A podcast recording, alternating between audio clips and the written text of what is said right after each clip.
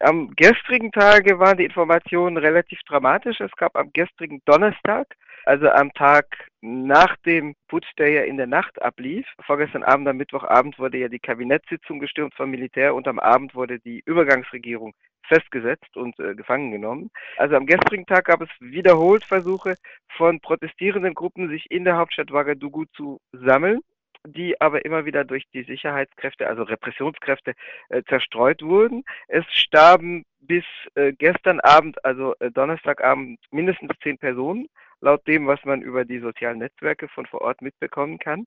Es wurden äh, zwei Rapper angegriffen, mindestens einer wurde verhaftet, zwei Rapper, die an der Spitze einer Bürgerrechtsbewegung und Basisbewegung standen namens Ballet Citoyen. Le Ballet Citoyen, also sozusagen der Bürgerrechtsbesen. Ähm, und äh, der eine, also auf dessen Tonstudio wurde geschossen, der heißt Smoky. Ähm, der andere ist festgenommen worden, nachdem er noch ein Interview geben konnte, äh, das gestern Donnerstag auch erschien auf äh, Burkina 24, also einer inländischen Webseite. Ähm, heißt Samsk Loja, also das sind natürlich beides Pseudonyme. Die waren beide Hoffnungsträger, weil sie in der Übergangsregierung mit drin saßen, aber als parteilose Vertreter äh, von Basisbewegungen und diese Bewegung äh, Le Ballet Citoyen, also der Bürgerrechtsbewegung, die war eben gerade eine, die Hoffnungen der Jugend und der Unzufriedenen auf äh, reale Veränderungen äh, mit am besten verkörperte und die außerhalb der Parteien stand und sich nicht so stark in das institutionelle Spiel hat einbeziehen lassen. Also der Name Le Ballet Citoyen kommt von der Idee, äh, dass man äh, unter dem alten Regime eben den damaligen Präsidenten äh, Blaise Compaoré wegfegen wollte und dann auch wegfegen konnte, nachdem er versuchte, an jenem 31. Oktober vorigen Jahres, an dem er stürzte, die Verfassung zu manipulieren, um nochmal entgegen dem Wortlaut der von ihm selbst verabschiedeten oder unter ihm selbst verabschiedeten Verfassung, entgegen dem Wortlaut nochmal kandidieren zu können und nochmal zu seiner Wiederwahl äh, anzutreten. Dieser Einschnitt, also dass da sozusagen tatsächlich Hoffnungsträger aus den Augen der Bevölkerung jetzt aus dem politischen Spiel eliminiert worden sind, festgenommen oder äh, angegriffen worden sind. Äh, das ist natürlich äh, dramatisch. Es gibt andere Kräfte, die nach wie vor äh, Widerstand üben. Es gibt seit gestern den Generalstreiksaufruf der Burkina-B, auf Deutsch sagt man wahrscheinlich burkinabesischen äh, Gewerkschaften, insbesondere der CGTB als das der stärksten Gewerkschaftszentrale oder des stärksten Gewerkschaftsdachverband. Die Bevölkerung wird natürlich nicht insgesamt dem passiv äh, zugucken und das alles hinnehmen. Welche Reaktionen gab es denn auf diese Angriffe bzw. Festnahmen gegen diese beiden Musiker? Hat das jetzt eher Ohnmacht ausgelöst oder vielleicht schon Proteste oder weiß man darüber noch gar nichts? Also beides. Also Ohnmacht, wie gesagt, ist jetzt nicht das verbreitetste äh, Gefühl und die verbreitetste Einstellung, sondern es gibt Versuche, gegen die Putschregierung vorzugehen und eben äh, zu verhindern, dass da das Rad der Geschichte zurückgedreht wird. Ein Einschnitt, der ja umso dramatischer ist, nicht nur weil eine Militärjunta jetzt die Übergangsregierung gestürzt, gestürzt hat, sondern weil es den Wahlprozess stoppt. Äh, die Übergangsperiode, die mit dem Sturz von Altpräsident Blaise Compaoré, der ja mit dem Sturz von Präsident Ben Ali in äh, Tunesien äh, verglichen wurde und dem dortigen Einschnitt. Also die Übergangsperiode, die dadurch eröffnet wurde, sollte ja in nunmehr drei Wochen am 11. Oktober dieses Jahres mit Wahlen enden und das sollte dann sozusagen Übergang in bürgerlich-demokratische Verhältnisse erfolgen, wo auch die soziale und politische Opposition und die Anhänger von Thomas Sankara, der emanzipatorischen Ideen verpflichtet war, der von 1983 bis 87 regierte und dann unter Mittun von seinem Nachfolger Blaise Compaoré ermordet wurde, von Militärs ermordet wurde. Also dem, dessen Ideen verpflichtete politische Kräfte sind ja auch noch auf der politischen Bühne und sind noch aktiv. Es gibt mehrere sankaristische Parteien. Das Unglück will, dass sie zersplittert sind. Hm, aber die waren sozusagen bei den Wahlen positioniert, auch wenn nach dem, was ich mitbekommen habe, es nicht als wahrscheinlich galt, dass sie die Wahl gewonnen hätten aber sie waren bei der Wahl doch gut positioniert und hätten also eine starke Opposition bilden können, mindestens. Und sie sind äh, neben anderen Kräften, wie zum Beispiel dieser Bürgerrechts- und Basisbewegung, die ich erwähnt habe, in der Gesellschaft auch verankert. Also diese Übergangsperiode wird dadurch brutal unterbrochen, kurz bevor sie mit Wahlen ihr Ende nehmen äh, sollte. Also das ist jetzt äh, gleichzeitig keine völlige Überraschung insofern, als es drei Male seit Beginn der Übergangsperiode Versuche der Präsidentengarde des RSP, also des Regiments für präsidiale Sicherheit gab, sich in die Politik einzumischen und die Übergangsregierung wegzudrücken. Das letzte Mal wurde Anfang Juli dieses Jahres die Übergangsregierung von diesem von dieser Eliteeinheit dieser Präsidentengarde massiv bedroht, die damals faktisch einen Regierungswechsel oder eine Auswechslung der Regierungsspitze forderte, ähm, indem sie Interimspremierminister Isaac Saad ultimativ aufforderte, abzutreten und die Regierung zu verlassen. Ähm, damals kam es schon beinahe zu äh, einem Putsch, äh, der dann aber äh, vereitelt wurde. Also der Übergangspremierminister kam aus äh, der Côte d'Ivoire, aus dem Nachbarland, aus der Elfenbeinküste zurück vom Staatsbesuch und äh, ist dann an der Spitze einer Demonstration gelaufen und äh, wurde von äh, Hunderten oder Tausenden, also nicht Hunderttausenden, Hunderten oder Tausenden Demonstranten empfangen, die mit ihm an der Spitze ihn zum Regierungssitz geleiteten und dadurch konnte damals der Putsch oder der der Keim von Putsch, der äh, schon am, am Schwelen war, äh, abgewehrt werden. Also es war also nicht das erste Mal, dass die äh, Präsidialgarde sich offen versucht hat, in die äh, Politik einzumischen, aber dieses Mal hat sie es eben mit äh, tatsächlich mit einem brutalen Putsch äh, geschafft äh, und hat die Übergangsregierung festgesetzt, also den Premier, aber auch den Übergangspräsidenten und die Wahlen ausgesetzt. Also der äh, zum Übergangsstaatschef eingesetzte Militär war der Generalstabschef und der rechte Arm, wie man sagt, von Altpräsident Blaise Compaoré, also Gilbert Diendéré. Und der Diendéré hat also auch gesagt, dass er den Machtwechsel deswegen jetzt eingeleitet hat, weil er Vorwahlchaos verhindern wollte. Also es, der Putsch mhm. hat einen deutlichen Bezug zu den Wahlen, zu den jetzt verhinderten mhm. Wahlen. Mhm. Diendéré hat auch wohl jetzt gesagt, dass Blaise Compaoré gar nichts von diesen Umsturzplänen wusste, dass er mit ihm quasi nichts zu tun hatte. Äh, stimmt das so? Lässt sich sagen, dass äh, Diendéré und die Präsidialgarde eine ganz andere dritte Macht sind oder geht es hier doch vor allem zurück zum Regime Compaoré? Also was die Angaben von Diendere betrifft, glaube ich buchstäblich kein Wort. Äh, ich kann natürlich nicht überprüfen zum jetzigen Zeitpunkt oder ich verfüge über keine Informationen zum jetzigen Zeitpunkt, welche Kommunikationen eventuell äh, gelaufen sind mit äh, Blaise Compaoré, der ja im Exil sitzt in der Côte d'Ivoire, in der Elfenbeinküste im Nachbarland. Also Blaise Compaoré ist von einem französischen Helikopter im Oktober 2014 ausgeflogen worden, im November 2014 ausgeflogen worden in das Nachbarland Côte d'Ivoire. In der Côte d'Ivoire, in der Elfenbeinküste, regiert ja auch jemand, der durch französisches Militär de facto eingesetzt worden ist. Blaise Compaoré ist sozusagen zu seinen Freunden geflohen und in ein Land, was man äh, ohne Zögern derzeit als nahe französische Einflusszone äh, bezeichnen kann. Natürlich zieht Compaoré von dort aus Fäden. Natürlich kann ich trotzdem nicht beurteilen, welche Kommunikationen da genau gelaufen sind oder inwiefern Diendere sich jetzt sagt, äh, ich lasse den Alten nicht wiederkommen, sondern ich will selber sozusagen mich platzieren im Rennen. Ähm, also wie das Verhältnis zwischen den Personen ist, wird sich in näherer Zeit noch erweisen müssen. Also inwiefern äh, Ouattara es schafft, sich äh, zu platzieren oder inwiefern umgekehrt Diendere äh, vielleicht selber versucht, sein eigenes Geschäft äh, zu betreiben. Sicher ist, dass es politisch und von den sozialen Kräften her eine Rückkehr zum alten Regime ist. Also die jetzt abgesetzte Übergangsregierung von Übergangspräsident Michel Cafando und eben von dem Übergangspremierminister Isaac Sida. Also Sida ist auch ein Militär, aber jemand, der das demokratische Spiel, das Spiel des demokratischen Übergangs mitgespielt hat der sich darauf eingelassen hat und der deswegen durch die Präsidialgarde und die Elite der Armee als Verräter eingestuft wurde.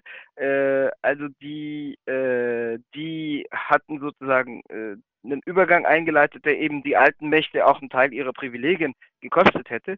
Und äh, unabhängig von der Frage, von der Frage der Person, ob jetzt Compaoré zurückkommt oder nur das Compaoré-Lager ohne Compaoré selber, es ist auf jeden Fall eine Rückkehr zur Restauration der Privilegien der alten Oligarchie, der alten Mächte. Soweit ich heute gelesen habe, will auch die NDR Wahlen vorbereiten, behauptet er jetzt zumindest. Glaubst du, dass Wahlen tatsächlich in der aktuellen Situation eine reale Option sind für dieses neue Regime oder ist es in der Bevölkerung derart unpopulär, dass es sich eigentlich nur mit militärischen Mitteln wird an der Macht halten können und demokratische Wahlen gar nicht wagen kann? Ich gehe schon aus, dass sie irgendwann zu Wahlen übergehen. Äh, deswegen, weil alle Großmächte, und sei es auch nur verbal, den Putsch verurteilt haben und alle Großmächte sozusagen Wahlen als Legitimationsmittel fordern. Also Frankreich ist möglicherweise steckt mit hinter dem Putsch, also nicht Frankreich, sondern natürlich die französische Regierung. Die Bevölkerung mischt sich in der Regel in die Afrikapolitik nicht ein und ist gar nicht drüber im Laufenden, was alles an schmutzigen Machenschaften und schmutzigen Kriegen durch Frankreich in Afrika ausgeübt wird. Aber das offizielle Frankreich steckt möglicherweise in den Putsch mit drin, weil das offizielle Frankreich lange Blaise Compaoré unterstützt hat. Also erst gegen Sankara, der als unverantwortlich und ihrer Machthaber äh, unter anderem durch Präsident Mitterrand dargestellt wurde. Was vor dem Sturz von Compaoré offiziell nicht bekannt war, wie gesagt, Eliteeinheiten der französischen Armee, also das COS, das Commandement des Opérations Spéciales, war bei ihm stationiert. Burkina Faso war eine wirtschaftliche Drehscheibe. Burkina Faso hat mit allem Möglichen gehandelt, was auf seinem Territorium auch nicht produziert wurde, zum Beispiel mit Diamanten. Es werden keine Diamanten gefördert in Burkina Faso, sondern das waren Raubdiamanten aus den Bürgerkriegen in Westafrika, etwa den blutigen Bürgerkriegen in Liberia und Sierra Leone. Also Compaoré war ein Gewährsmann für Frankreich. Er wurde auch in der französischen Einflusszone in West- und Zentralafrika oft als Vermittler bei Konflikten eingesetzt und ihm wurde von Frankreich aus das Bild des vernünftigen Vermittlers gegeben, obwohl er oft gleichzeitig sozusagen Vermittler und Partei war. In Mali unterstützte er die Tuareg-Sezessionisten, er war aber Vermittler 2012. In der Elfenbeinküste war er Vermittler und er unterstützte Ouattara politisch und wie man inzwischen auch deutlich weiß, äh, militärisch. Ouattara, der dann mit französischer Hilfe im April 2011 an die Macht gehievt äh, wurde. Auch Frankreich, das sicherlich mit den neuen Machthabern enge Bindungen hat, fordert die Freilassung der Interimsregierung, also von Übergangspräsident Cafando und von Sida, also dem Übergangspremierminister, und fordert sozusagen den Übergang zu demokratischen Mitteln. Natürlich können die Großmächte auf Dauer nicht sagen, ja, da haben wir jetzt ein Militärregime, mit dem machen wir aber Business as usual, sondern zu Legitimationszwecken brauchen sie Wahlen, um zu sagen, ja seht, wir haben doch eine legitime Regierung, die ist ja aus den Ohren hervorgegangen. Gleichzeitig sagt zum Beispiel ein französischer Ex-Diplomat in Le Monde, es war ja auch kein Wunder, der Übergang musste scheitern, weil sie ja die Leute vom alten Regime so sehr ausgebotet haben und es ging ja gar nicht, dass man die von Wahlen ausschließt. Also da komme ich schon zu einem wichtigen Punkt. Eine Frage war, eine offene Frage, eine umstrittene Frage war, die der Teilnahme von Leuten des alten Regimes an der jetzt oder bisher für den 11. Oktober geplanten und jetzt gecancelten Wahl. Also es gab eine Einigung im Juli dieses Jahres in dem Nationalen Übergangsrat, in dem die Militärs drin sitzen, die Parteien, aber auch Leute aus der Zivilgesellschaft wie diese vorher genannte Bürgerrechtsbewegung. Es gab eine Einigung, dass man keine Kandidaturen äh, von Leuten des alten Regimes von Blaise Compaoré will. Es sind dann aber drei trotzdem äh, durchgekommen, die kandidieren konnten, darunter zwei Ex-Minister von Blaise Compaoré und gegen die drei gab es aber seit dem 5. September auch Klagen vor dem obersten Gerichtshof, um eben zu sagen, deren Kandidatur ist mit dem Gesetz, auf das man sich geeinigt hat im Juni, Juli, nicht vereinbar. Also das Gesetz sollte eben die Kandidatur von Ex-Trägern des alten Regimes ausschließen und dann findet man aber plötzlich doch drei davon. Also Chibril Bassolé, der Stütze, eine Hauptstütze, des, der Multiminister war unter Blaise Compaoré und Jacopa Ouedraogo, die beide äh, Ex-Minister waren. Und es wäre möglich gewesen, dass das Gericht, also aufgrund der Unvereinbarkeit dieser Kandidaturen objektiv äh, mit dem Gesetz diese Kandidaturen auch noch annulliert und andere Schwergewichte des alten Regimes waren aber tatsächlich am Kandidieren gehindert worden. Also was sich abzeichnet ist, dass möglicherweise eben die Kandidatenliste neu aufgemischt wird und dass sozusagen die, Liste der zugelassenen Kandidaturen nochmal aufgemacht wird und dass dann halt viele Leute des alten Regimes drunter gemischt werden unter die Kandidaten und dann versucht wird, sei es mit fairen Wahlen oder auch mit Wahlbetrug, dann eben von Leuten aus dem alten Regime, die einen gewissen Bekanntheitsgrad haben, den Weg zur Macht zu ebnen. Aber früher oder später wird es sicherlich zu Wahlen kommen, was äh, wie ausgeführt ja auch durch die Großmächte gefordert wird, übrigens auch durch das deutsche Auswärtige Amt. Also das deutsche Außenministerium hat gestern unisono mit den anderen Großmächten auch reagiert und gesagt, das kann nicht sein, dass da Leute von der Übergangsregierung festgesetzt werden. Lasst den Präsidenten Cafando frei, lasst den Übergangspremierminister Vidal frei und haltet Wahlen ab. Also das hat das Auswärtige Amt gesagt. Das hat ähnlich François Hollande auch gesagt, auch wenn es von französischer Seite vielleicht Heuchelei sein mag, weil französische Interessen mit drinstecken vielleicht nicht unbedingt über Hollande, sondern über andere Kanäle, Militärs, Leute im Außenministerium. Aber aufgrund des Bedarfs für die internationalen Großmächte, also auch über eine legitimierte Ansprechpartnerin in Form einer in Wahlen bestätigten Regierung zu verfügen, äh, wird sich natürlich ergeben, dass man früher oder später zu Wahlen gehen wird. Und erfahrungsgemäß endeten ja auch Militärdiktaturen fast immer mit Wahlen. Äh, insofern, als die Bevölkerung dann eben sagte, Hauptsache es gibt eine Ausgangstür und äh, eine Form der Übergang, um das Militärregime loszuwerden. Also als Beispiel, äh, Augusto Pinochet regierte 17 Jahre lang an der Spitze einer Militärdiktatur in Chile von 1973 bis 1990 und dann hat er eine Abstimmung über eine neue Verfassung und über eine geordnete Übergabe anberaumen lassen und nach der Abstimmung kam es dann eben zu dem sogenannten demokratischen Übergang, der keiner war, weil die Verfassung natürlich auf die alten Mächte, Militärs und äh, Großeigentümer in der Wirtschaft zugeschnitten war. Insofern kann man sich äh, vorstellen, dass äh, wie, wie in anderen Fällen auch hier die Militärdiktatur eben mit Wahlen endet, dass dann international gesagt wird, da haben wir jetzt eine Regierung, die hat ja auch eine tolle neue Legitimation, mit der können wir ähm, sozusagen ins Geschäft kommen, dass aber im Vorfeld natürlich die Weichen so gestellt worden sind, dass die Wahl entsprechend dann die alten Mächte bestätigt. Insbesondere in Gestalt der Zulassung, wie von mir erwähnt, von Figuren des alten Regimes zur Wahl, um dann eben die Wahl daraufhin zu lenken, dass Leute aus dem alten Regime demokratisch bestätigt werden. Also nicht Compaoré selber, aber sozusagen ein Compaorismus ohne Compaoré. Nur noch als letzte Frage, war das nicht auch ungeschickt von der Übergangsregierung? Hat sie sich nicht damit angreifbar gemacht, dass sie dieses Wahlgesetz erlassen hat, was auch einen Anschein von nicht Siegerjustiz, sondern Siegergesetzgebung hat, wenn man die Opposition so kategorisch ausschließt? Man hat ja nicht die Opposition ausgeschlossen, sondern man hat Leute, die sich äh, Verbrechen schuldig gemacht hatten, ausgeschlossen. Das gibt es in anderen Ländern auch. In Libyen hat man die Gaddafi-Anhänger, äh, also eingedeutscht Gaddafi-Anhänger, von der Wahl ausgeschlossen. Also nicht unbedingt, dass Libyen das Vorzeigemodell für eine funktionierende Demokratie wäre. Also wenn ich jetzt ein Extrembeispiel nehme, in Deutschland hat man auch die NSDAP von Wahlen ausgeschlossen. Natürlich ist das Compaoré-Regime nicht mit der NSDAP und nicht mit Adolf Hitler vergleichbar. Es hat keinen Genozid begangen, es hat keinen Völkermord begangen, es hat keinen Weltkrieg angezettelt. Es hat aber trotzdem Verbrechen begangen, Verbrechen gegen Oppositionelle. Der bekannteste Fall, äh, aber nicht der einzige, ist das äh, Verbrennen in seinem Auto, das Verbrennen von Norbert Songo, dem Journalisten 1999, der damals beinahe zum Sturz des Regimes geführt hatte, weil die Bevölkerung damals massiv auf die Straße gegangen ist. Es gab ein Jahr, also der war 1998 umgebracht worden, aber die Krise dauerte bis 1999. Also es gab ein Jahr, wo das Regime fast auf der Kippe stand und dann auch Verfassungsänderungen und Gesetze hat verabschieden äh, müssen. Es gab andere Fälle von Leuten, die äh, zu Tode kamen aus der Opposition. Und es gab natürlich massiv Verbrechen in Gestalt von Wirtschaftsverbrechen, also massive Korruption, Raub von öffentlichem Eigentum, dass sich Einzelne unter den Nagel gerissen haben. Und dass man Leute, die sozusagen damit identifiziert werden und damit äh, zu tun hatten, ausschließt, nicht aufgrund ihrer politischen Gesinnung, sondern aufgrund ihrer bisherigen Taten und ihrer Rolle in dem Regime, dass sich sowas schuldig gemacht hat.